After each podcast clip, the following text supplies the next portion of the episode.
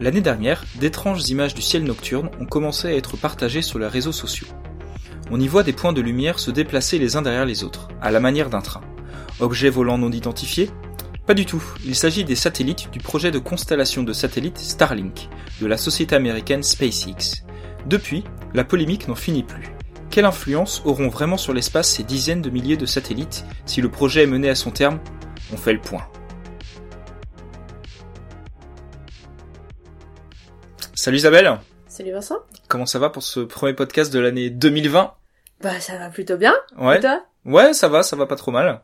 C'est l'épisode numéro numéro 6. Yes, moi j'ai perdu un peu le fil. Ouais. mais. Quand tu seras rendu au 482, ça va être compliqué hein, en 2064. C'est moi et mon grand âge et les chiffres, Ouais. hein. Ouais, c'est vrai, c'est vrai. Les maths, c'est c'est compliqué pour moi aussi. On va parler d'un truc. euh, franchement, quand, quand je réalisais un petit peu le, le- le dossier, que je lisais un peu des articles sur le sujet, je me rendais pas compte à quel point euh, c'était un sujet aussi euh, aussi compliqué et aussi scandaleux quand même. hein. Ouais, ça pourrait être assez controversé et avoir de vives euh, réactions, mais finalement, euh, Mais finalement, on n'entend pas trop parler. je crois que euh, les, ouais, les gens se rendent pas forcément compte non plus en fait de l'ampleur. Ouais, c'est Des ça. dégâts. Des impacts potentiels du projet Starlink. Est-ce que, avant de commencer à parler en détail du projet Starlink, on reviendrait pas un peu sur le- les origines, sur la genèse du, de ce projet? Bah si. Allez, c'est Euh, parti.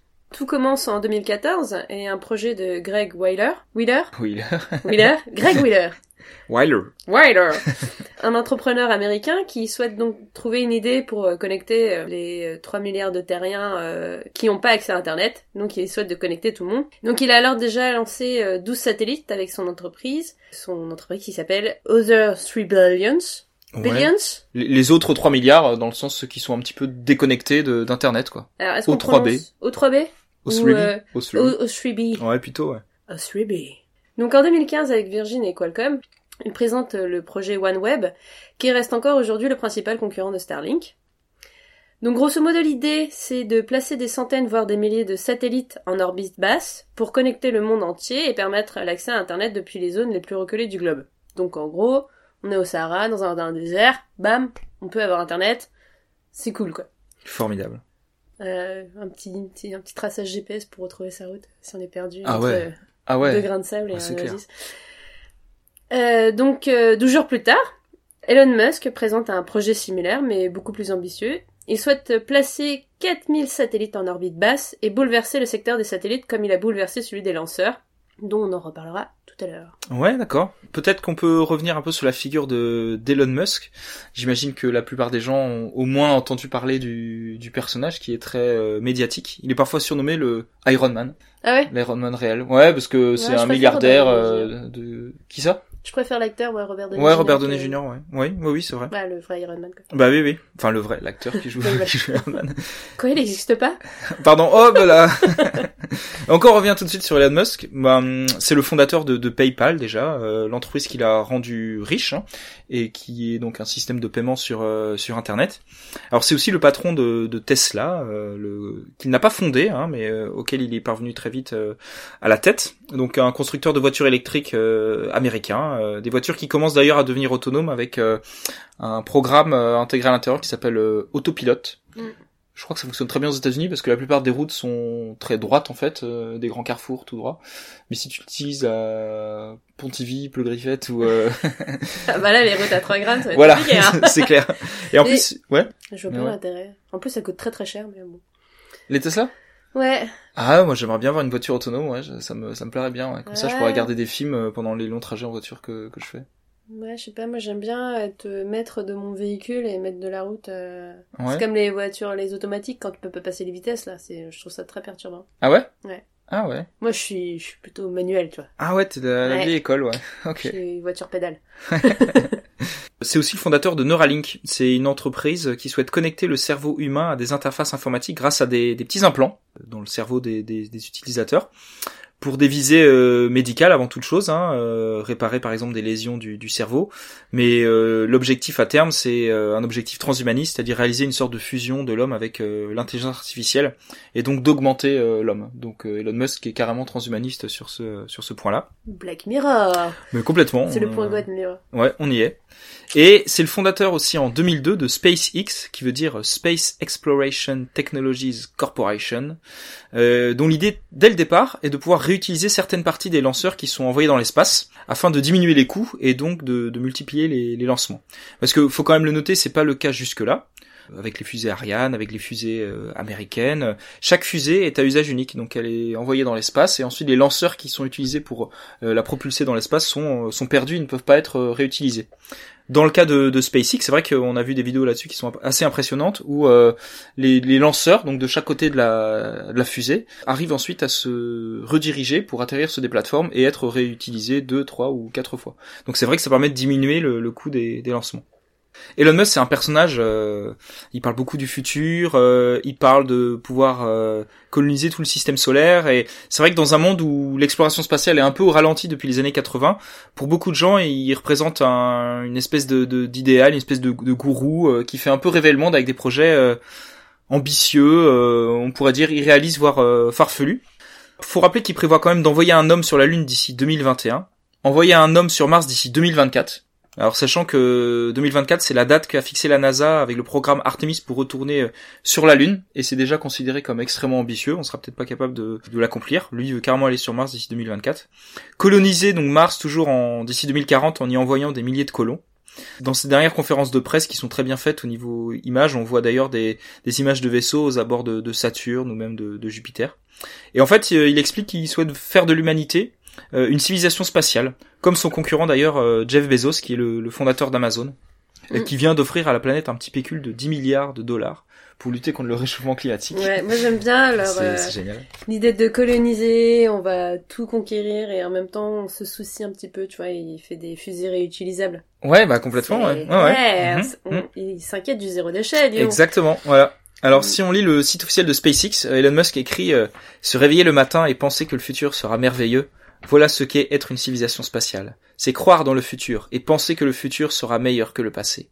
Et rien pour moi n'est plus excitant que d'aller là-haut et demeurer parmi les étoiles. Voilà, donc euh, bon, euh, il y a beaucoup de rêves, beaucoup d'annonces fortes, beaucoup de, de marketing, beaucoup de drogue et probablement de la très bonne. Mais euh, bon, alors il y a, y a, quelques succès quand même. C'est vrai que les lanceurs réutilisables, bon, l'idée est, très bonne et Elon Musk là-dessus a été un, un, véritable visionnaire. Et il y a aussi quelques gros succès médiatiques. Par exemple, on se souvient de la, la Tesla qu'il a envoyée dans l'espace mm, à bord de son lanceur lourd Falcon Heavy. Ouais. Avec cette fusée, il avait aussi envoyé, je crois, un roman d'Isaac Asimov, Fondation. Enfin bref, il est très fort quand même dans la, dans la communication. Ouais, par contre, il y a juste le petit détail, envoyer un homme sur la Lune et sur, la, et sur Mars, il pense de temps en temps envoyer des femmes aussi? Je sais pas, c'est moi qui ai écrit, ah. c'est moi qui ai écrit un homme, ça se trouve c'était peut-être une femme. L'homme avec un grand un peu de la parité. c'est vrai. Alors que par contre sur la Lune, on va envoyer un homme et une femme sur le pôle sud. Mais bon, euh, apparemment en termes de, c'est compliqué. Le couple lunaire. Ouais, le couple lunaire, ouais, trop fort. Revenons à nos moutons, les constellations de satellites, comment ça marche? Donc c'est tout simplement de l'Internet par satellite, comme ça existe déjà depuis très longtemps. En France, l'Internet par satellite était parfois utilisé pour permettre à certaines communes mal desservies par la DSL, ouh, c'est vieux la DSL, pour pallier à la fracture numérique. Et mm. encore, je suis pas sûre qu'on soit hyper bien tous... Euh, non, non, non, non, il y a... Non, mais complètement. Apple Griffith, par exemple, là où j'habite, j'habitais, j'habitais. Euh... Les origines de Vincent Griffette. Chapitre 1. En 1947, sa conception. Euh, non, en fait, euh, on a mis très longtemps avant d'avoir la DSL. Ça n'arrivait jamais, jamais. On était France Télécom voulait pas s'occuper de nous parce que soi-disant ça coûtait trop cher. Il y avait pas assez de, de retombées potentielles. Et le maire de la commune voulait euh, se connecter au, au débit via l'internet par satellite, quoi. Hmm. Et je crois que c'était le cas beaucoup de, de communes dans le coin pour pour essayer de de, de pallier au fait qu'on n'aurait jamais la DSL. Ou en tout cas, c'est ce qu'ils disaient à l'époque. Bon, finalement, on l'a eu, Dieu soit loué, mais. Moi, c'est venu assez tard aussi euh, dans ma ville d'origine. euh, y a... Nous, c'était en dégroupé, la DSL, je l'ai eu quand j'étais en troisième. Ouais. J'ai eu l'Internet. Oui. En troisième. L'Internet. Pile au moment où MSN enfin, faisait... l'Internet, la DSL, tu veux dire? Ouais. Ouais. Bah, Avant, on il y avait avait- le on avait- 56K, quoi. Oui, mais c'est-à-dire que mes parents, c'était on aura internet quand il y aura la DSL. Donc Oui, je pense bah que ouais, je c'était histoire de gagner du temps et de nous promettre quelque chose qu'on n'aura pas tout de suite. Ouais, ouais, ouais. Promettre sans promettre. Ah, t'as de la chance. T'as pas connu le 56K. C'est... Si, parce que j'allais chez une copine qui avait ça et euh, elle avait Wanadu et euh, et puis le ça bouffait la la ligne téléphonique. Donc t'avais Ah le oui, bruit oui, là. oui. Ah ouais. Puis même Ouais, quand ouais. je voulais l'appeler et que j'appelais sur sa ligne fixe, je savais que Elle était sur Internet, des elle fois était sur internet des fois. Ouais. Donc euh, Ah ouais. non, c'est si j'ai connu ça par l'intermédiaire d'eux. Mhm. J'ai voilà. Ouais, ouais. Ok. Ah, on parle de d'un- temps que les moins de 20 ans ne peuvent pas Eh connaître. ben, c'est ça. Donc revenons à nos moutons. Euh, une parabole orientée vers le ciel permet l'envoi et la réception de données en passant par des satellites géostationnaires. Donc ça veut dire qu'ils se déplacent en même temps que la Terre et restent donc au-dessus du même point de la surface. Et le principe est similaire à celui de la télévision par satellite. Donc bref, euh, ça existe déjà, ça fonctionne déjà et c'est déjà utilisé. D'accord, mais alors quelle est la, la différence avec euh, avec SpaceX euh, et ces nouvelles constellations de, de satellites? SpaceX ou OneWeb ne souhaitant pas connecter les Européens ou les Américains, mais bien le monde entier, tu vois, Mhm. c'est, sont humanistes, Complètement. monde entier. Ouais, ouais. Il faut un maillage de satellites capables de couvrir toute la surface du globe. Ça nécessite beaucoup de satellites, voire des milliers. En plus, ils sont en orbite basse, c'est-à-dire dans une zone qui va jusqu'à euh, 2000 km d'altitude. Et ils couvrent une zone plus petite et donc il y a des besoins, il y a besoin de plus de satellites. Ah ouais, c'est sûr. J'imagine qu'un satellite, plus tu l'éloignes, plus la surface qu'il va couvrir va être euh, va s'élargir en même temps. Plus tu le rapproches de la Terre, c'est vrai que plus plus la zone d'action va être plus euh, plus petite, mais que étant donné qu'il est plus près de la Terre aussi, il, Il y aura il va y moins avoir de plus de plus de rapidité, ouais, de- Ouais. d'envoi et de réception des, des données. mais ça coûterait peut-être moins cher d'aller mettre plus loin. Ce serait peut-être même mieux aussi dans l'idée. On verra ça plus tard, mais Voilà. euh, bon. Donc l'idée c'est que leurs satellites ne sont pas géostationnaires. Les satellites géostationnaires sont situés sur une orbite beaucoup plus haute, à 36 000 km d'altitude. Il y a donc beaucoup plus de latence, de ping, comme euh, disent les joueurs de jeux en ligne. C'est-à-dire euh, en- le temps entre l'envoi d'un signal et sa réception, euh, parce que la distance à parcourir est plus longue. Parce qu'on parle de 36 000 km pour les, les satellites traditionnels contre 2000 km pour, pour les satellites de SpaceX. Donc c'est vrai qu'il y a une sacrée, sacrée différence. Quoi. Donc les constellations de satellites, c'est du haut débit accessible 24 heures sur 24 partout, partout sur la planète. Et en octobre dernier, Elon Musk a envoyé son premier tweet avec Starlink. Wow, it's it working, work, it work. Waouh wow, it worked. Ce qui veut dire euh, waouh, ça marche, ça a marché. Ok. Et c'est pour ça qu'en fait on parle de, de constellations, parce que ce sont des trains de, de satellites. Euh, dans le cas de Starlink, c'est 60 satellites qui se suivent comme ça les uns derrière les autres, Euh, ce qui donne des images et des vidéos assez perturbantes qu'on a vu circuler un petit peu sur euh, sur Internet. Euh, ces trains, ils sont nécessaires pour assurer une connexion euh, constante depuis depuis la Terre, mais ça veut aussi dire qu'à tout moment, à tout point du globe, un satellite doit être visible par euh, par l'appareil qui qui réceptionne les les données. C'est vrai que quand tu y repenses au niveau des images, si t'étais pas au courant du lancement, ça peut Ah, rappeler les tirs. Les images qu'on peut voir, tu sais, quand ils font des frappes aériennes euh, Ouais, la ouais, nuit, euh, Ouais, en Syrie et tout ça. euh. Ouais, oui, C'est vrai euh, c'est vrai. beaucoup, ouais. ouais. moi je me serais dit c'est un ovni peut-être ou quelque chose comme ça. Enfin, en 2018 et 2019, tout s'accélère et SpaceX devance largement son concurrent principal OneWeb. Donc, en février 2018, il y a deux satellites Starlink prototypes surnommés Tintin A et Tintin B. En fait, parce que Musk il adore euh, RG et le prototype de son lanceur Falcon Heavy ressemble d'ailleurs à la, à la fusée de Tintin. Donc ces deux satellites Starlink, euh, Tintin A et Tintin B, sont envoyés en orbite. En mai 2019, 60 sont lancés.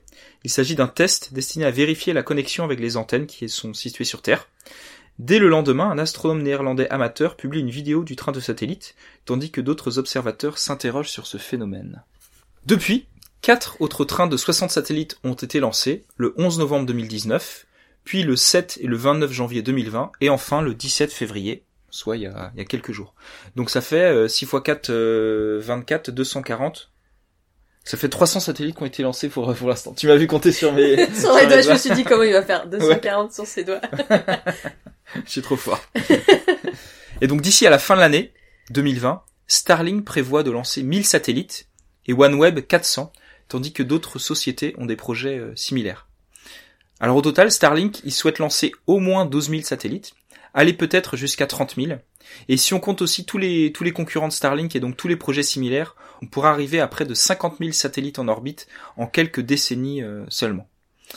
Et Isabelle, il faut se rendre compte à quel point euh, 50 000, euh, c'est beaucoup. Oui, parce qu'aujourd'hui, il y a environ déjà 2700 satellites actifs en orbite autour de la Terre. Et depuis Sputnik 1, le premier satellite artificiel lancé en 1957, 9000 environ ont été placés en orbite. Donc là, on va donner quelques chiffres. Sur l'ensemble de ces satellites, 38% servent à l'observation de la Terre, 37% à la communication, 13% à la technologie, 7% à la navigation, 4% à l'observation spatiale et 1% autre. Autre Peut-être le, projet top secret Peut-être c'est vrai que du coup, 30, 38% à l'observation de la Terre, bon bah c'est bien, je pense qu'il y, a idée de recherche, tout ça. Mais 4% à l'observation spatiale? Ouais, ouais, ouais. Quand tout le reste, ça sert juste à la navigation, technologie, Bah ouais, ouais, ouais, ouais. ouais. Ouais. 4% à l'observation spatiale, euh, ouais, ça doit être euh, Kepler ou le Hubble doit être compté, euh, compté là-dedans, je pense, quoi. Hum, c'est vrai que c'est, ça paraît peu. Mais en fait, on, c'est vrai, on va dans l'espace principalement en fait pour pour observer la Terre. Mmh. Ensuite, les satellites sont relativement plus ou moins gros, allant de quand même une fourchette de 10 kg à 5 tonnes. Ouais. Sacrée fourchette. Sur tous les satellites là qui sont actuellement en orbite, il y a environ 450 qui font moins de 10 kg, donc ça va, c'est des petits satellites. Euh, il y en a environ 200 qui font entre 11 et 100 kg. Après, il y en a environ euh, 430 qui font entre 100 kg et une tonne. Et ensuite, il y en a 550 qui font entre une tonne et 5 tonnes. Et euh, un peu plus de 170 qui font plus de 5 tonnes. Ah ouais, 5 tonnes, ouais, je sais pas quel genre de Donc satellite. on a Alors, quand même des les- gros morceaux. les télescopes peut-être, mais ouais, c'est pareil. Euh, ouais. on va dire Mhm. que plus de la moitié, euh, en plus, sont concentrés dans une, do- une zone dite basse. Donc euh, ça a de quoi faire beaucoup de débris quand ça marche plus, quoi. Ok, ouais. Donc Starlink, ce sont des satellites qui font environ 230 kilos. Mhm. Donc c'est quand même des petits morceaux, quoi. Ouais. Euh, pour une taille d'un mètre cube. Et euh, d'ici à la prochaine décennie, donc euh, 50 000 satellites comme ça, Ouais. ça fait beaucoup. Bah oui, oui, non, mais c'est ça, on dit, ne- en- entre 1957 et 2010, il y en a eu 9000 de lancés. Et allez, entre 2010, enfin, ouais, 2010 jusqu'à 2030-2040, il y en aura 50 000, quoi. C'est, euh, Mm. c'est, c'est complètement phénoménal, en fait. Donc c'est un bouleversement qui s'annonce. On peut être pour ou contre ce genre de projet, euh, souligner ses avantages ou ses inconvénients, mais dans tous les cas, il est, s'il est mené à son terme, euh, notre ciel sera euh, irrémédiablement, euh, ben, et peut-être même définitivement changé, quoi. Mhm. Donc euh, des astronomes ont commencé à communiquer sur euh, leurs inquiétudes. Ouais. Oui, en effet. Alors, ils appellent à une action en justice contre contre SpaceX pour euh, pollution spatiale. En fait, ils ont publié euh, en janvier sur la plateforme euh, Arxiv, qui est une plateforme de, publication d'articles scientifiques, euh, un article qui s'alarme des conséquences de Starlink et ils appellent à attaquer en justice l'État américain pour son absence de, régulation. On parlera un petit peu de la régulation tout à l'heure. Alors premièrement, ça perturbe le travail des astronomes professionnels. Euh, en plus, il sera difficile de prévoir des observations en prenant en compte l'orbite des satellites et leur passage, parce que les satellites Starlink sont capables de modifier leur orbite de façon autonome. Euh, ça perturbe aussi les observations des astronomes euh, amateurs, tout un chacun qui va dans son jardin avec sa petite lunette euh, ou son petit télescope pour regarder le ciel. Et ça perturbe aussi la, radioastronomie. Alors il y a une autre question très importante, c'est celle des, débris. Sur les 60 satellites qui ont été lancés en mai 2019, trois sont devenus incontrôlables. Ça fait quand même un taux d'échec qui est assez important. Et chaque impact est susceptible de générer de nouveaux débris euh, qui eux aussi deviennent incontrôlables et peuvent générer ensuite de nouveaux débris euh, et ça peut ça peut aller euh, très loin et très vite euh, comme ça. Dans un cercle infernal. Bah ouais. L'effet boule de neige. L'effet boule de neige. Euh, en septembre, l'agence spatiale européenne a même dû dérouter un de ses satellites pour éviter une collision avec un satellite Starlink. Alors SpaceX, ils ont reconnu le risque, mais ils estimaient une chance de collision sur euh, à peu près une chance sur 50 000, ou du moins un risque sur 50 000, et ils ont donc refusé de changer la trajectoire du satellite. D'après la défense américaine, qui surveille le trafic spatial, le risque était plutôt de 1 sur 1000, donc bien plus important. Conscient de ça, euh, SpaceX invoque ensuite un, un bug qui l'a empêché d'activer le système d'évitement du, du satellite. Bon, on n'en saura pas plus. Mais si de tels événements surviennent déjà avec quelques dizaines de Starlink, qu'est-ce que sera avec euh, 10 ou 20 000 euh, dans l'espace? Un bug. C'est un peu le Deus Ex de l'ex. Ouais, ouais, c'est ça. Ah, mm. Ouais, bon, ça, a planté. euh, la copie. euh, Ouais. ça. Tout ça, c'est peu rassurant. Peut-on parler de futures bombes écologiques? Ben le, ciel est pollué, ça c'est clair. Euh, depuis la Terre, il est pollué par ce qu'on appelle la, pollution lumineuse, qui est générée par toutes les lumières euh, nocturnes, donc aussi bien euh, l'éclairage public que par, exemple les, les enseignes lumineuses des, des magasins. un habitant d'une grande ville française, il ne perçoit que 10 étoiles dans le ciel la nuit à l'œil nu, 500 s'il habite dans une ville moyenne, et jusqu'à 2000 en pleine campagne, ce qui est d'ailleurs un spectacle incroyable. Euh, alors tout ça, ça a des perturbations sur la faune, sur la flore, sur le, sur le sommeil des hommes, et surtout c'est une, une entrave au droit de, de, chaque être humain à pouvoir lever les yeux et observer le ciel euh, la nuit, quoi.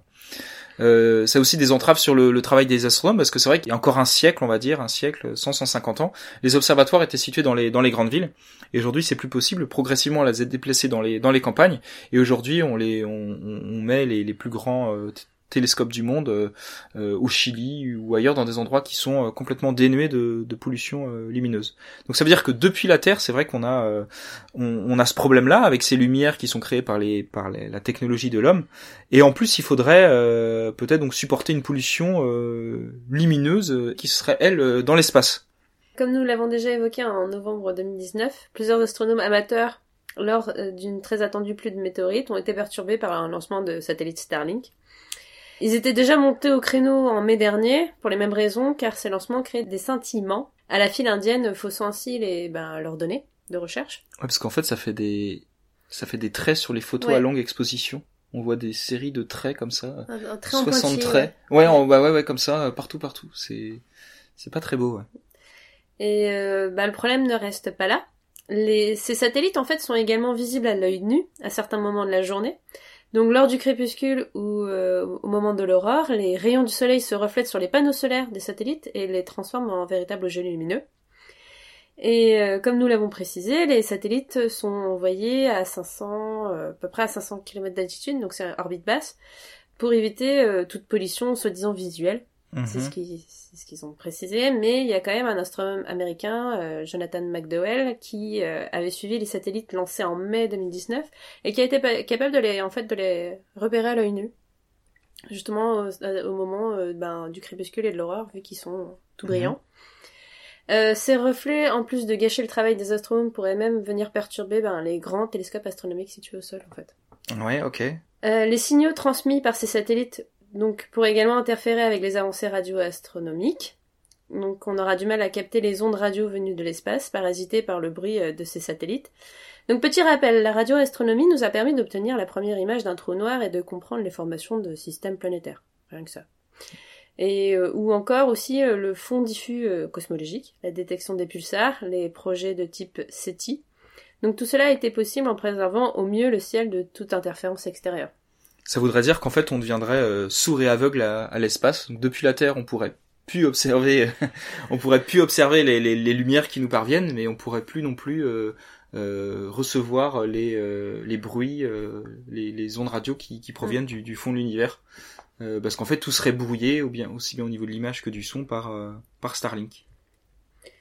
Donc du coup, la démesure du projet, comme celui de, du personnage d'Elon Musk, font euh, que le nombre, donc satellite, et bah, aussi le choix de la zone orbitale, parce que ça peut varier. Euh, au début, c'était prévu, je crois, à 340 km, et puis euh, il a dit on va mettre à 550, ce sera plus une pollution visuelle, et puis. ah oui, ouais, ouais, ouais. Bref, voilà. Semble donc un peu varier au gré de ses humeurs, donc on touche du bois pour qu'il ne fasse pas une crise de la cinquantaine trop violente. Ouais, parce qu'en fait, il essaie de, de, régler les problèmes au fur et à mesure qu'ils arrivent. ah oui, en fait, ça pollue. Bon bah, on va les mettre un peu plus haut. Ah oui, la lumière gêne. Bon bah, on va les peindre en noir. Enfin, c'est c'est il y a l'idée de faut surtout pas que le, le, projet de, de, lancement de satellite soit retardé mais du coup il fait des, des solutions euh, c'est des pansements sur des sur des jambes de bois quoi. Ah oui on va lancer 12 000 bah, finalement on va peut-être en mettre 30 000 de plus ouais. très bien ah oui oui c'est ça. Donc euh, c'est pas la joie. Et euh, du coup que dit Starlink là-dessus? T'en as déjà un petit peu parlé, hein, euh, ça peut être de faire varier la, hauteur des, satellites. La société travaille également à réduire ce problème de, de reflet, euh, un problème qui semble pas avoir donc trop pris en compte avant les lancements. Et Elon Musk, il s'est voulu rassurant sur euh, sur Twitter, donc il a écrit, je cite, j'ai envoyé une note à l'équipe Starlink la semaine dernière pour leur demander spécifiquement de réduire les reflets. Nous en aurons une meilleure estimation quand ils auront atteint leur orbite et que la constellation se sera adaptée au Soleil. Alors pour info, parmi les 60 satellites qui ont été lancés en janvier, il y en a un qui était peint en noir, donc euh, pour euh, réduire les, reflets. Alors non seulement a priori il serait compliqué de, tous les peindre en noir euh, parce que la régulation de la chaleur elle est plus difficile, le noir absorbant la, chaleur, et puis il faut aussi que la peinture résiste aux conditions de l'espace. Et en plus ça pourrait gêner la détection des, exoplanètes. Donc les exoplanètes, petit rappel, ce sont les, planètes qui orbitent autour d'autres étoiles que le Soleil. La première a été découverte en 1995 par Michel Mayor et son collègue dont j'ai oublié le nom. Ils ont eu le prix Nobel il y a peu de temps pour ça. Et en fait, on les détecte par la méthode dite des transits, c'est-à-dire que on observe et on mesure euh, la luminosité de, de l'étoile autour desquelles euh, elles orbitent, ces exoplanètes. Et en fait, quand elles passent devant, eh ben la luminosité de, de, ces étoiles baisse un petit peu. Et donc, on est capable de dire, ok, là il y a une planète parce que, eh bien, il y a un peu moins de lumière de cette étoile qui nous qui nous parvient. Donc, ça s'appelle la méthode des transits. Et donc, forcément, avec ces satellites Starlink, eh ben, on pourrait confondre les deux en fait. Un satellite euh, peint en noir pourrait passer devant devant une étoile et donc baisser sa luminosité, on pourrait la prendre euh, euh, à tort pour une euh, pour une exoplanète. Et du coup, qu'en disent les États? Qu'en disent les États, eh bien pour le moment c'est vrai que c'était une des plaintes des scientifiques qui avaient signé cet article sur Arxiv. Il y a un manque de régulation sur le sujet et il n'y a pas de garde-fou. En fait, actuellement, il n'y a aucune règle ou réglementation internationale qui dicte la manière dont une entreprise exploite ces gigantesques constellations de, satellites. Et les régulateurs, c'est vrai, ont du mal à faire face au, développement rapide de ces, euh, de ces entreprises. Le droit est toujours euh, très très lent, surtout le droit, le droit spatial, beaucoup plus lent que les entreprises. Alors par contre, euh, donc actuellement, chaque entreprise doit faire examiner ses plans par un, régulateur national pour pouvoir opérer en orbite terrestre. Donc aux USA, c'est la FCC, la Federal Communications Commission. SpaceX, dans un des documents qu'elle a envoyé au FCC, a déclaré que ses satellites Starlink avaient euh, allé au plus un risque de collision de seulement 1 sur 0,0000003%, euh, avec des objets de plus de 10 cm. Et ils disent donc le risque de collision, il est considéré comme nul ou proche de zéro. Sauf qu'on a vu que c'est a priori pas le cas, parce qu'il y a un problème déjà avec un, mm. un satellite de l'Agence spatiale européenne. Seulement avec 300 satellites en orbite. Alors SpaceX y vante aussi les capacités automatisées d'évitement de collision de ces satellites pour esquiver euh, d'autres objets. Bon, on a vu qu'il y avait eu un bug a priori la dernière fois. Bon, dans le système de communication. comment le système marche? Eh ben voilà, c'est ça. Euh, s'il y a s'il y a plus de jus à la, fin de, de, vie de ces satellites, hein, qui ont une durée de vie euh, euh limitée, comment ça va se passer? Alors, bon, ils vont nous dire qu'ils vont les renvoyer dans, dans, dans l'espace, mais il suffit en fait d'une seule collision pour que ça crée ensuite des problèmes, des débris qui peuvent à leur tour devenir des des, des en, engendrer des risques de collision avec d'autres satellites. Bon, on n'en on en saura pas plus, mais ça montre en tout cas que la FCC quand même euh, relativement euh, tolérante vis-à-vis des constellations de, satellites. Les États ne sont pas aussi rapides pour écrire un nouveau droit sur ce sujet que, que SpaceX pour lancer les satellites. Euh, ouais, parce que là c'est un peu yolo, vu que Elon Musk il est riche, il peut faire tout ce qu'il veut maintenant. ouais. Et puis il est pas tout seul. Voilà, ouais, ouais. Donc là, ils ont. Et en plus, il y a une concurrence qui, qui, se lance sur le sujet. Donc, c'est-à-dire que SpaceX est lancé, euh, on voit que ça fonctionne relativement bien. Donc, c'est vrai que tout le monde pourrait euh, pourrait suivre derrière Amazon, euh, OneWeb et même d'autres, quoi. Donc, mm. donc ouais, il faut il faut pouvoir amener une régulation là-dessus maintenant. Et tout ça nous amène donc à une question à quoi pourra donc bien ressembler le ciel de demain? On peut partir sur des projets un peu futuristes. Donc en janvier 2019, il y a une start-up russe au doux nom de Start Rocket euh, qui euh, semble disposer d'une technologie capable de projeter de la publicité depuis le ciel. L'idée est d'avoir un, dispositif orbital, donc à 400-500 km d'altitude, donc euh, il serait voisin des satellites de Starlink. Ouais, et de la Station Spatiale Internationale. Voilà, et grosso modo, il livrerait 3-4 messages par jour pour une audience potentielle de 7 millions de personnes. Bon, et ils disent que, euh, petite astuce greenwashing, euh, ils utiliseraient la lumière du soleil pour refléter leur message. Donc c'est des satellites avec des grands panneaux blancs euh, pour refléter les, messages. Et du coup, ben là, le prochain rendez-vous qui est affiché sur leur site internet, c'est janvier 2021 pour un lancement de test. Du coup, cette affaire avait fait grand bruit parce qu'il y avait la branche russe de PepsiCo qui donc qui croit au potentiel de cette start-up. Donc ah on va sur le site oh internet de Start euh, Rocket. Euh, ils ont fait euh, le fond du site, c'est ça, c'est des présentations de fonds d'image où on voit les gens dans une ville et puis ils regardent le ciel, les étoiles et hop, ah, ils voient un petit logo passer, KFC, Pepsi, ouais, ouais, ouais, dans la lune par exemple. Ouais, voilà, donc ben on espère qu'un cadre juridique sera là quand même, sera configuré pour régulariser tout ce trafic spatial là, parce que bon, la publicité on en mange assez comme ça quoi. C'est Black... c'est pour être un épisode de Black Mirror. là. Oui, bah oui, oui, oui. Ah non, mais attends, le ciel, c'est un peu. Ouais, c'est vrai, on a de la publicité partout. Je sais pas combien on voit de publicité par jour, mais probablement, probablement plusieurs euh, centaines, qu'on le veuille ou non. Alors si en plus, quand tu lèves les yeux, euh, t'es à la campagne, euh, tranquillou, tu lèves les yeux vers le ciel et là tu vois passer le logo d'une marque. mais- Ouais. mais ce je pensais que c'était tombé à l'eau parce que ça Ouais, justement les je gens croyais ils aussi, ouais. euh, Ouais. et en allant sur le site de Star Rocket non non euh, du coup ils ont des, des deadlines donc euh, euh, lancement en test en, en 2021 D'accord, ouais. voilà donc dans un an quoi J'espère que c'est une espèce d'annonce un peu irréaliste comme Elon Ouais. Musk peut en faire par, euh, par exemple, et que ça va pas être concrétisé. Ouais, j'espère que, la startup va se scratcher comme euh, beaucoup d'autres C'est clair. Et euh, du coup, bah, en attendant que ça se prophétise ou non, euh, il existe déjà aussi bah, des spectacles de drones, mais bon, euh, ça, ça reste encore euh, techniquement compliqué à mettre en place, parce que donc on a beaucoup entendu parler du spectacle de la Saint-Sylvestre à Shanghai là en 2019, Ouais. mais en fait c'était enregistré quelques jours avant parce qu'ils Tu savaient pas si le soir même Ça dépend des conditions météorologiques Ah oui, tout ça, sûr, donc ouais. c'est un peu trop compliqué. Toutes les vidéos qu'on avait vues, euh, bref, ça avait été enregistré, je crois que c'était le 28 au 29. Ah ouais et, euh, Ah et ouais. il s'est rien passé euh, le soir de la Saint-Sylvestre. D'accord. Et euh, du coup, il y avait eu la même chose aussi pour la cérémonie des JO, je crois, d'hiver en 2018 en Corée du Sud. Ils avaient préenregistré avant.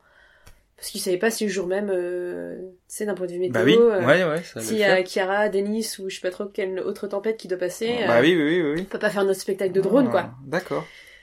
Est-ce que ça veut dire que le ciel deviendrait un lieu pollué comme euh, comme un autre? Ce serait un peu dommage parce que jusque-là, c'est vrai que le ciel, c'est le domaine réservé du rêve où l'homme, après une dure journée au travail, par exemple, peut, se perdre euh, dans l'infini simplement en, levant les yeux.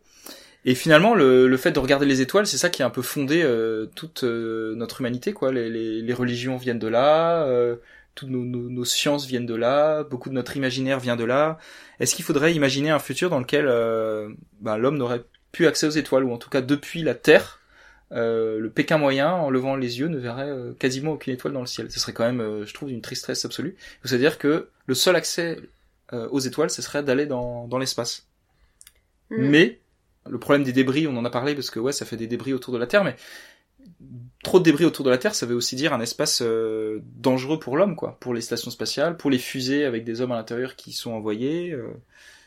Ouais. euh, Petit rappel, euh, Gravity. euh, Ouais. Coucou Georges Clooney. Voilà, Georges Clooney, carrément. Il se prend pas un truc sur la gueule, lui. euh, si.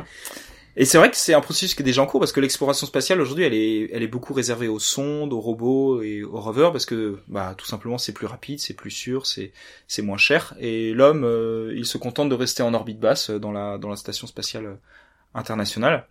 Il y a aussi le problème des radiations, euh, donc les débris de ces futurs satellites. Peut-être que l'homme observera l'espace depuis la Terre avec les quelques télescopes qui, qui voudront bien encore recevoir un peu de, un peu de lumière. Et c'est un petit peu en contradiction avec l'idée que Elon Musk se fait de l'espace et sa volonté de multiplier les lancements avec ses, ses fusées réutilisables parce que eh ben, si on multiplie les, les lancements pour pouvoir un jour coloniser Mars, il faudrait qu'on ait un espace euh, sécurisé et pas un espace avec des, euh, avec des, des, des dizaines de millions, euh, voire de milliards de, de débris de, de satellites Starlink, quoi. Mais c'est vrai que ben c'est ce qu'on disait tout à l'heure, euh, multiplier les lancements pas chers, donc pouvoir développer une, une solution de, de lanceurs réutilisables, euh, ça permet d'envoyer aussi toujours plus de satellites à des coûts toujours plus euh, réduits. Donc tout cet écosystème d'Elon Musk, il fonctionne un petit peu, euh, il fonctionne un petit peu, un petit peu ensemble. Et puis en, plus euh, après, ben tu, tu, comme ça, tu peux gérer tes voitures autonomes depuis euh, depuis l'espace. euh, et puis tu mets des puces dans le cerveau des gens, comme ça, euh, tu peux supprimer toute critique euh, avant même qu'ils y aient pensé.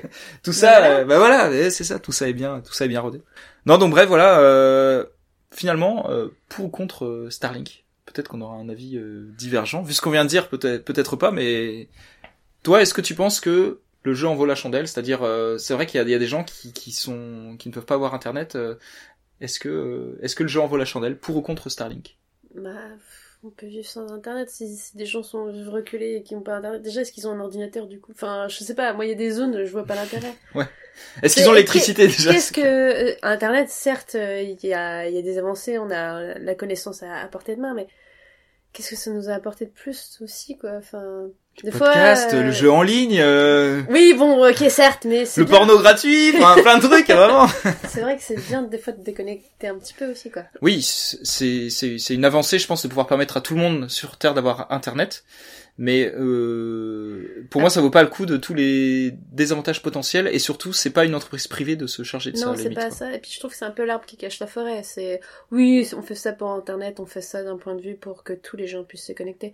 Mais d'un côté, c'est, euh, je pense qu'il a des projets où il aura besoin aussi de ces satellites-là parce que euh, les, les satellites en orbite basse, c'est pas forcément pour les GPS, ils sont plus loin, il me semble. Ah oui, d'accord. Euh, d'un- ouais. d'un- D'un point de vue, donc ça va pas servir non plus pour la Tesla. Non. Mais euh, mais du coup, oui, quand les humains seront un peu euh, Lui il dit que ça va servir pour ses projets futurs. euh, ouais.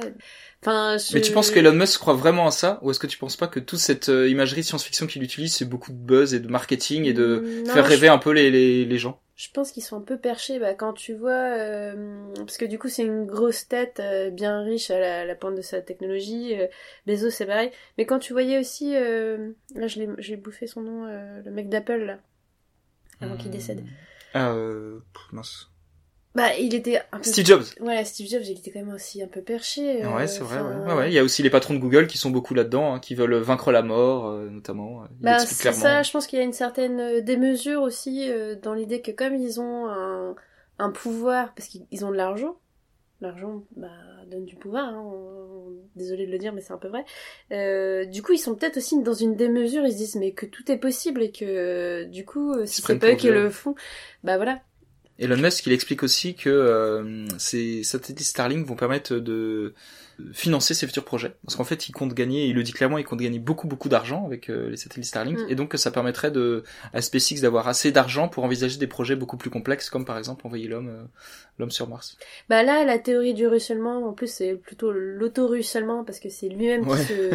qui se... Qui se, Qui se sponsorise. Ouais. C'est oui, c'est clair et net quoi.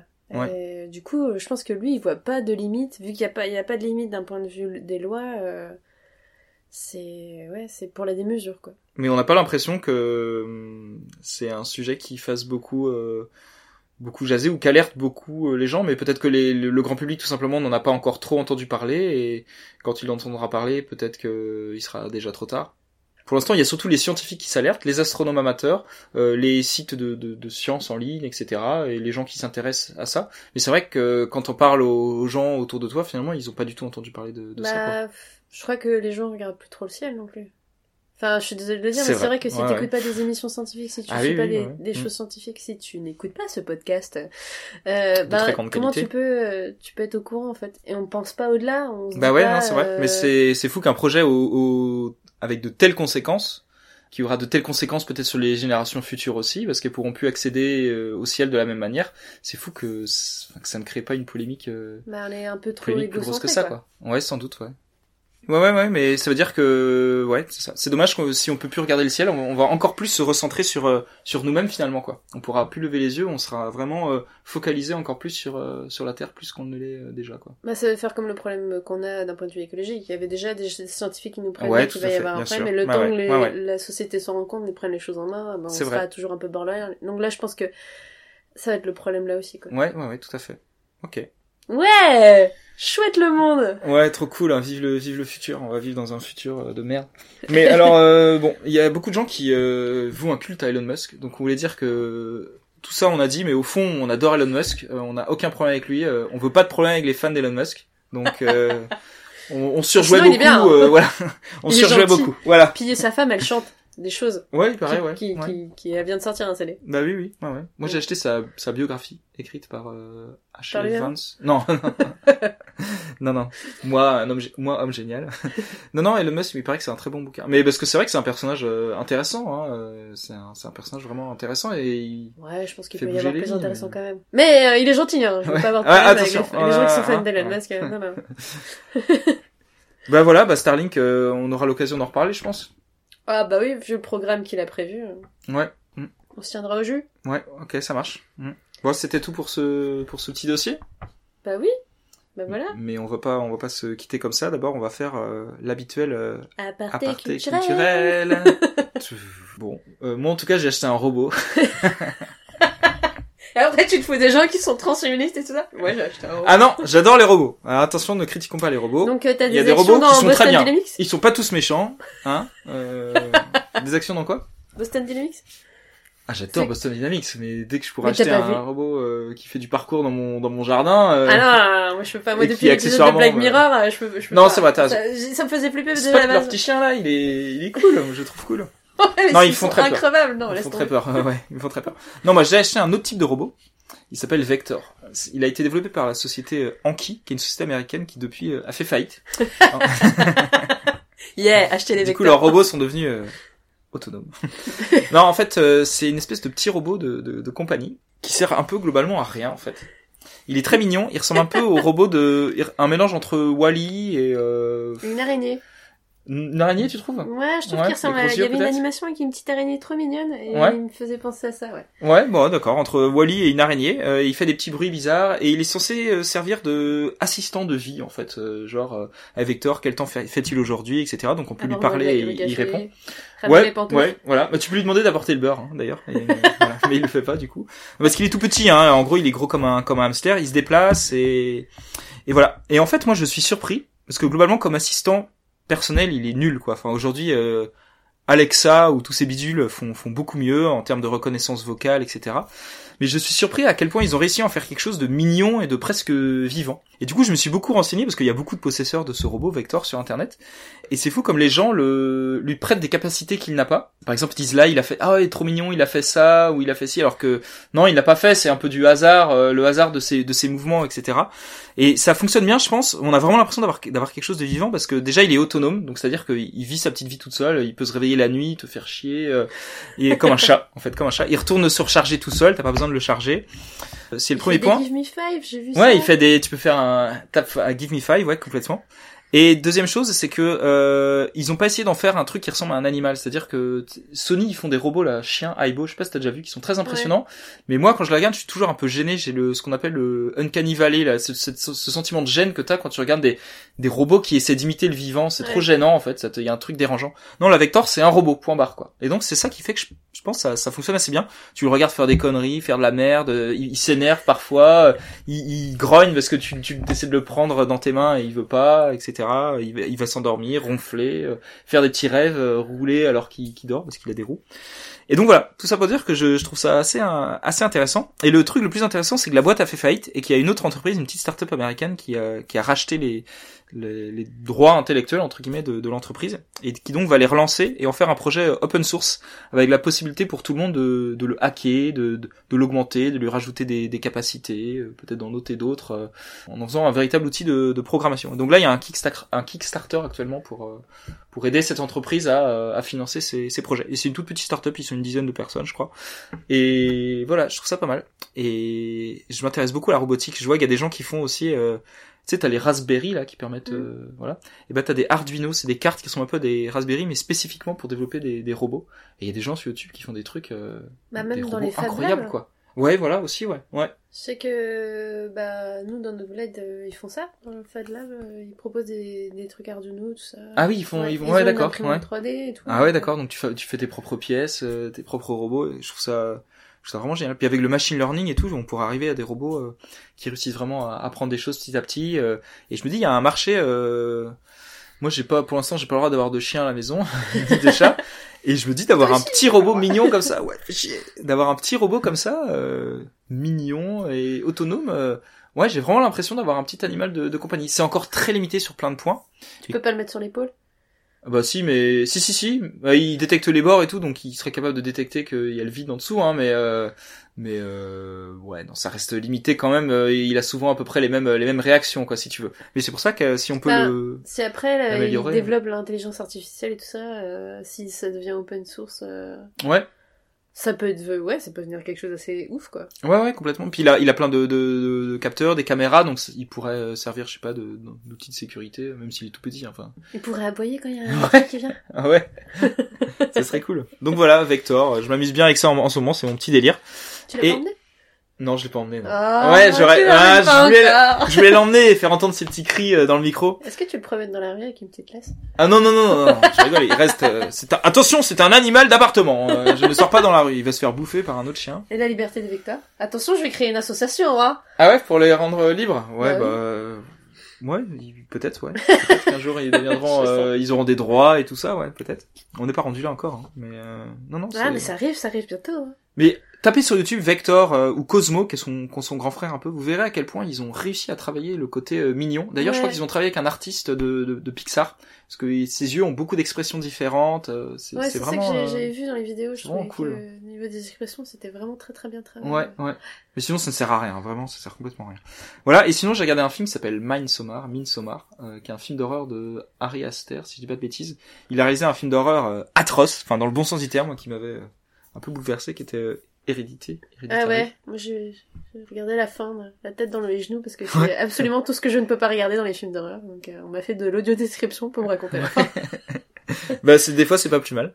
Mais là, Midsommar, en fait, il est intéressant. En fait, c'est un groupe de jeunes qui euh, va dans une... En Suède, c'est ça? C'est en Suède, je crois Ouais, je Ouais, crois qui, aussi. qui se rend en Suède pour un voyage avec un, de leurs amis et ils vont dans euh, dans la famille de, de, de cet ami euh, et cet ami vit dans une espèce de, de communauté autonome hippie euh, quand même assez portée sur la sur la religion Ouais, ils sont reculés dans la campagne. un peu comme des mormons entre Puis euh, ce qui est particulier aussi, c'est bah que il fait tout le temps beau. ouais c'est Enfin, en plein il été fait- il fait jour tout le temps euh, Voilà. cette période euh, cette période là et euh, du coup le film quasiment intégralement euh, voire intégralement en fait se passe deux jours en fait donc c'est le premier film d'horreur je crois euh, qui se passe deux jours en plein soleil en plus quoi Euh, et c'est alors euh, esthétiquement c'est sublime. Euh, les acteurs jouent euh, particulièrement bien. On s'identifie vraiment à l'actrice principale. On n'a pas du tout envie de la voir se faire égorger comme dans tant d'autres films d'horreur où on ne rêve que d'attendre que les personnages se fassent trucider violemment. Mm. Euh, tout est en fait. Enfin moi j'ai trouvé aucun défaut vraiment. Euh, on nous emmène dans une espèce de folie progressivement. Le film est très long. Il dure 2h30 donc il y a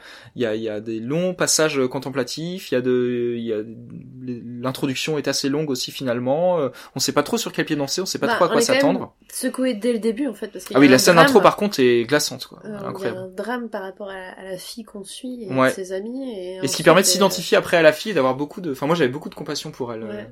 On sombre un peu dans, dans une folie, mais ce qui est la sienne et celle de la communauté. Enfin, c'est un peu, c'est un peu spécial.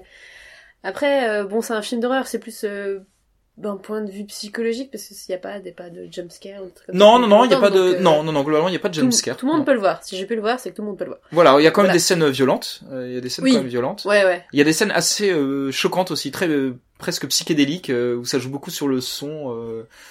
Euh, Oui. Le son...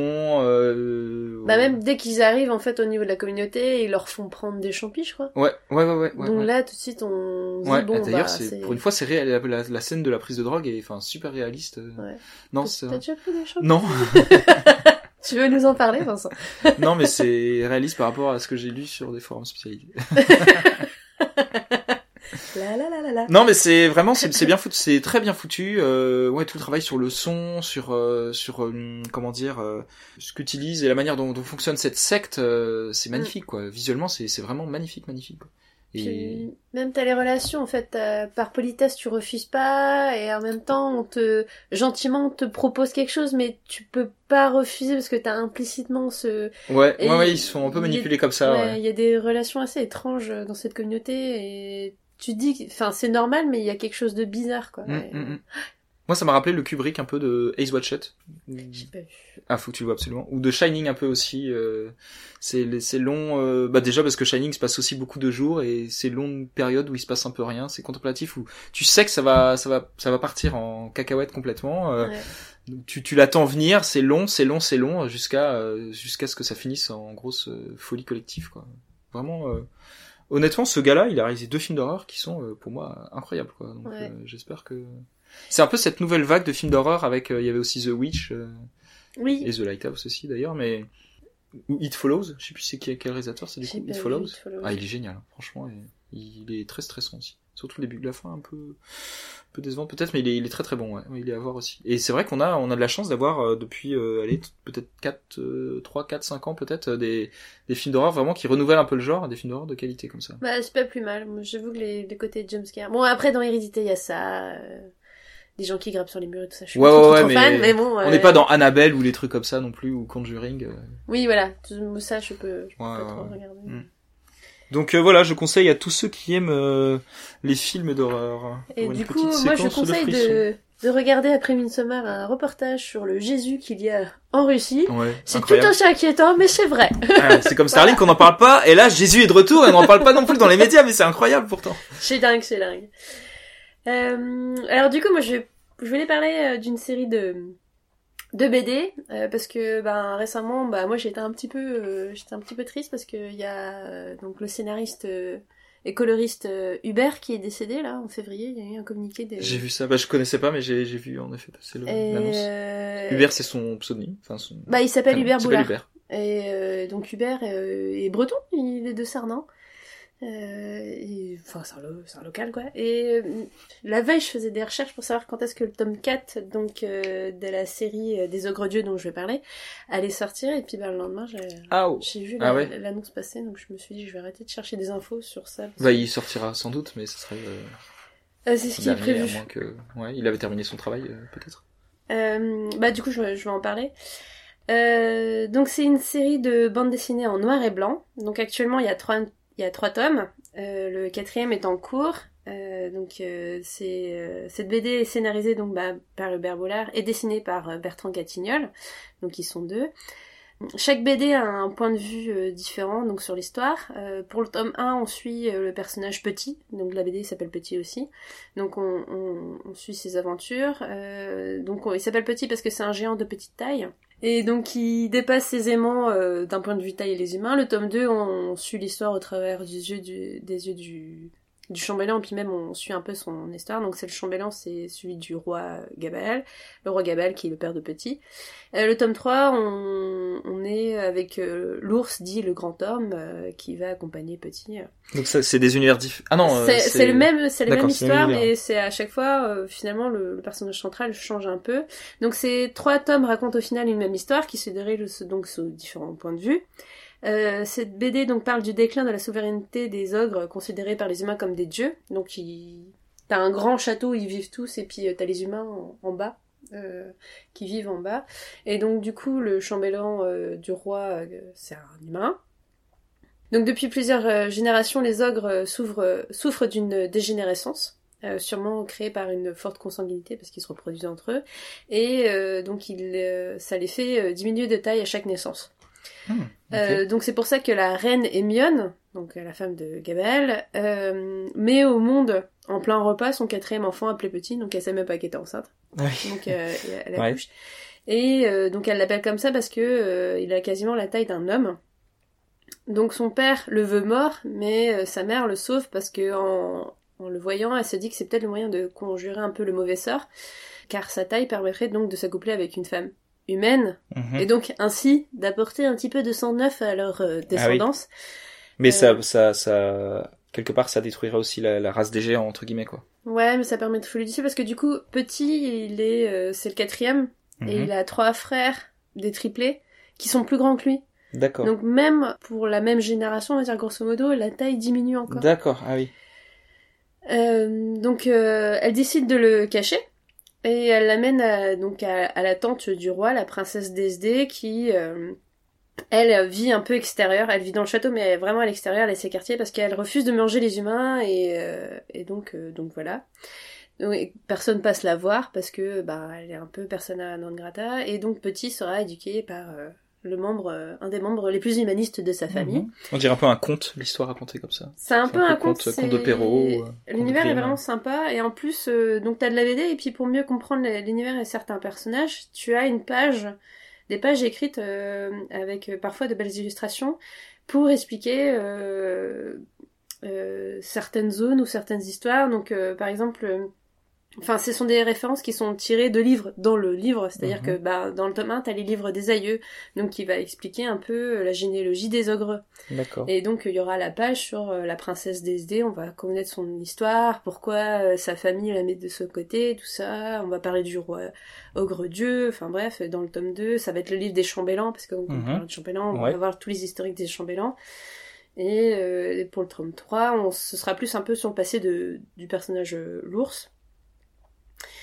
Et euh, ben du coup c'est un, un univers euh, très fourni, très bien détaillé, puis vraiment bien scénarisé parce que euh, c'est vrai que bah, le chambellan on suit son histoire, mais on voit son point de vue de ce qui se passe, de la relation entre les ogres dieux et les humains, et de tout cet univers parce que c'est par contre c'est un peu bah les ogres, bah ça mange les humains. Hein. Donc euh, quand ça s'énerve, ça peut ça peut nous écraser comme ils veulent. Il euh, y a des fermes à humains, euh, on les voit pas, pas encore pour le moment, mais ils en parlent beaucoup. Il y, a un élevage d'humains géré, je crois, par des humains. Mmh. Et donc mmh. donc voilà, petit, lui, ben il, on le suit, mais il, il, résiste à essayer de pas manger des humains. Enfin voilà, il y a, y a tout un et on voit cette, cette histoire où c'est un peu. c'est violent. C'est violent, ouais. Ouais, c'est violent, ouais. Ah ouais, c'est pas trop pour les enfants. En fait, comme c'est en noir et blanc, tu vois pas le sang, donc ça. D'accord. C'est un peu moins choquant. Et du coup, ben, suite à la desperation de, du scénariste, là, Hubert. Euh, il est mort euh, de quoi, en fait? Euh, C'est pas précisé. Non? D'accord. Parce qu'il était, j'imagine, c'était peut-être pas. Il était peut-être pas vieux aussi 49 ans. Ah ouais, d'accord, ok. Donc, mhm. ben, il avait été en janvier à, à Angoulême. D'accord. Je pense que ah ouais. C'est un peu une mort surprise. Je sais pas trop. Euh, je préfère pas m'avancer là-dessus. Mhm. Mais en tout cas, euh, pour avoir été euh, sur le le profil de Bertrand Gatignol sur Instagram, selon un de ses commentaires lors d'une publication, 14 février, euh, ben, il dit qu'il euh, y aura la sortie du, du 4 est toujours d'actualité. D'accord, ok. Parce qu'il y a quelqu'un qui posait la question. Euh, bah oui, est-ce qu'il va sortir Parmi les messages mhm. d'encouragement. Mhm. Du coup, il avait précisé que deux semaines avant, en fait, il avait validé, le, le découpage. D'accord, ouais. Et donc, du coup, ben, lui, il a juste à, à dessiner et le tome 4 sortira. Après, je ne sais pas qu'est-ce qui se passera ensuite. Mais, enfin, je trouve que ça vaut quand même le coup. de les lire parce qu'ils sont très beaux Mhm. Euh, il y a même des dorures euh, sur les couvertures. Euh, les dessins sont d'une finesse. Et puis vraiment tout un univers vraiment assez incroyable. Donc, donc voilà, moi je voulais en parler parce que je trouvais que c'était bien et puis parce que pour dire que j'étais triste. Et tu, tu voulais nous parler aussi du Dédale à Vannes. J'ai pas cliqué sur le lien. Qu'est-ce que c'est le Dédale à Vannes? Alors le, le Dédale à Vannes, bah oui parce qu'il y avait, moi je suis un petite actu là. C'est une escape game? Euh, Non, du tout. C'est un, un lieu qui appartient à la ville, qui, qui était euh, à l'abandon. Je crois que c'était l'ancienne DDE, bâtiment de la DDE, qui était plus euh, utilisé. Donc du coup, il y a une association euh, qui s'est créée là-dessus. Euh, euh, donc ça existe depuis un moment, mais ça, ils avaient fermé. Donc là, c'est la réouverture du Dédale à Vannes le 15 février. Et en fait, c'est euh, un lieu où euh, ils laissent les graffeurs aller.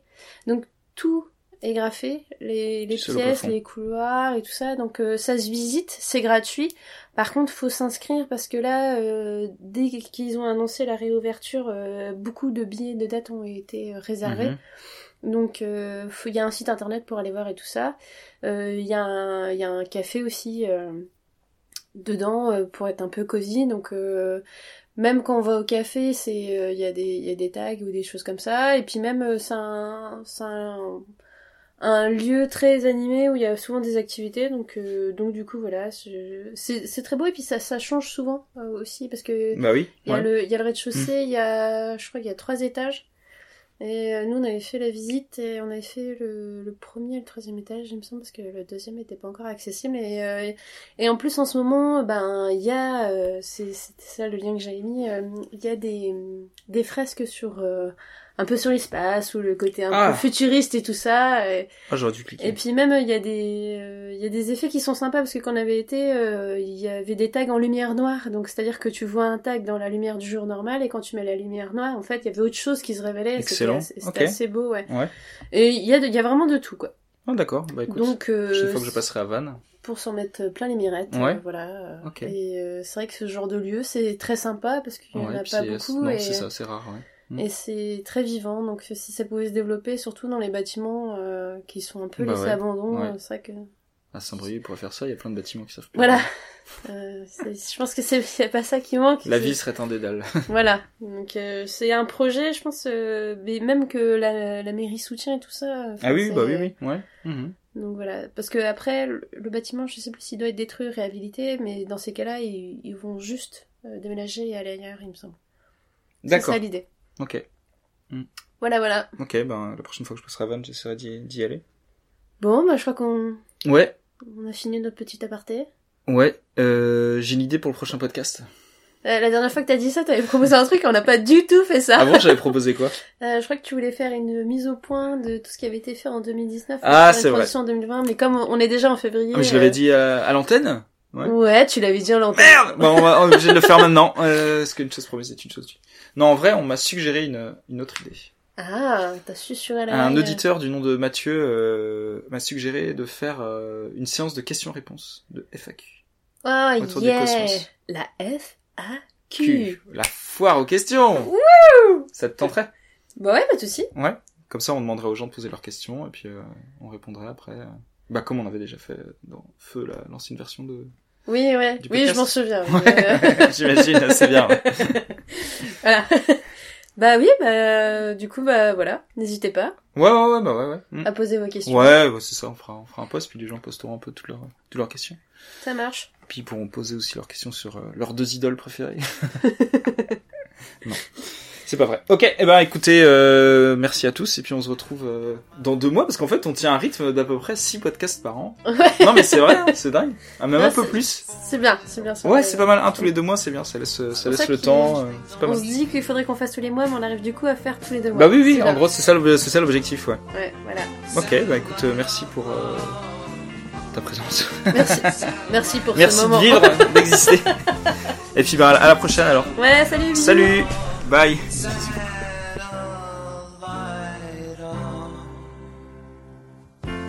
Satellites gone way up to Mars. Soon it'll be filled with parking cars. I watched it for a little while. I love to watch things on TV. Satellite of love. Satellite of love. Satellite of love. Satellite of. I've been told that you've been bold with Harry, Mark, and John. Monday and Tuesday, Wednesday to Thursday with Harry, Mark, and John. Satellites gone up to the skies. Things like that drive me out of my mind. I watched it for a little while. I love to watch things on TV.